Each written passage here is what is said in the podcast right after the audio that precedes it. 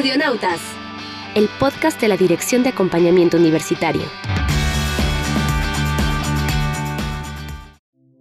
¿Cómo describir un color a una persona ciega? Discapacidad visual.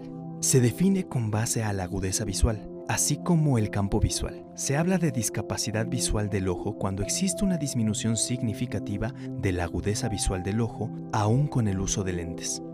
O bien, una disminución significativa del campo visual. ¿Cómo describir un color a una persona ciega? Las personas con discapacidad visual saben cómo lucen ciertos colores, pero ¿cómo le describirías un color a una persona completamente ciega? Si tienes en cuenta que incluso las personas que pueden ver perciben los colores de forma diferente, esta subjetiva tarea puede ser difícil. Sin embargo, muchos colores pueden asociarse con ciertos olores, gustos, sonidos o sentimientos.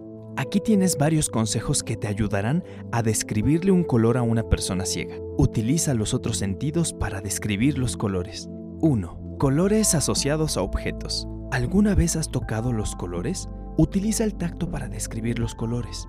Haz que la persona sostenga ciertos objetos mientras le dices de qué color son. Sería mejor intentar utilizar objetos que casi siempre sean del mismo color. Haz que la persona sostenga distintas piezas de madera, que toque la corteza de un árbol o que toque la tierra del suelo y explícale que todas esas cosas son de color marrón. Dile, el marrón se siente como la tierra o como las partes muertas de las cosas que crecieron de la tierra. Es como si abrazaras un árbol, como si dejaras caer arena desde tus manos al mar, como si presionaras entre tus dedos las hojas que se han desprendido del árbol y que el viento hace volar.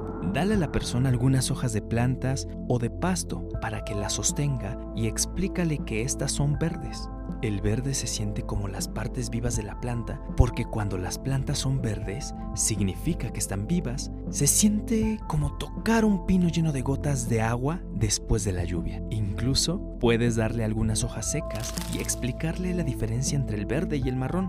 Dile, la suavidad y la flexibilidad de las hojas se siente como el verde. El verde se siente como la vida, pero cuando las hojas son crujientes como las otras, se han vuelto de color marrón y ya no están vivas. Haz que ponga las manos en un tazón de agua fría y explícale que el agua es azul. Dile que las pequeñas cantidades de agua son de un azul muy claro, casi transparente, sin color, mientras que las grandes cantidades de agua como los ríos u océanos son de un azul profundo. Dile, de la misma forma que te sientes cuando estás nadando, con esa frescura húmeda que te relaja, así es como se siente el azul. El azul lo percibes cuando metes los pies en un río, cuando la espuma de las olas marinas acaricia tu cuerpo o tal vez cuando lavas tus manos en el lavabo de tu casa. Explícale que el calor, como el fuego, la llama de una vela o la hornilla de una estufa caliente, es de color rojo. El rojo generalmente puede asociarse con el calor o incluso a una quemadura. Dile a la persona, si alguna vez te has quemado con el sol, tu piel se vuelve de color rojo. O si alguna vez has sentido vergüenza o te has ruborizado eh, por algunas palabras dulces, ese calor en tus mejillas es de color rojo. Si en alguna ocasión te has cortado o herido y sentiste la sangre correr por tu piel, ese es el color rojo. Explícale que la mezcla, por ejemplo, en las paredes o en las aceras es gris. El metal también es gris. Dile que el gris se siente duro y puede ser frío o cálido dependiendo de si ha salido el sol.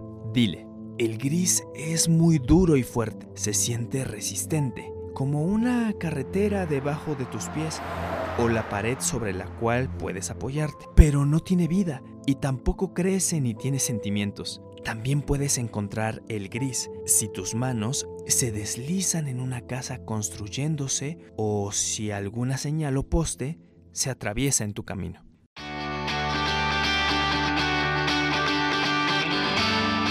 Audionautas, hasta la próxima.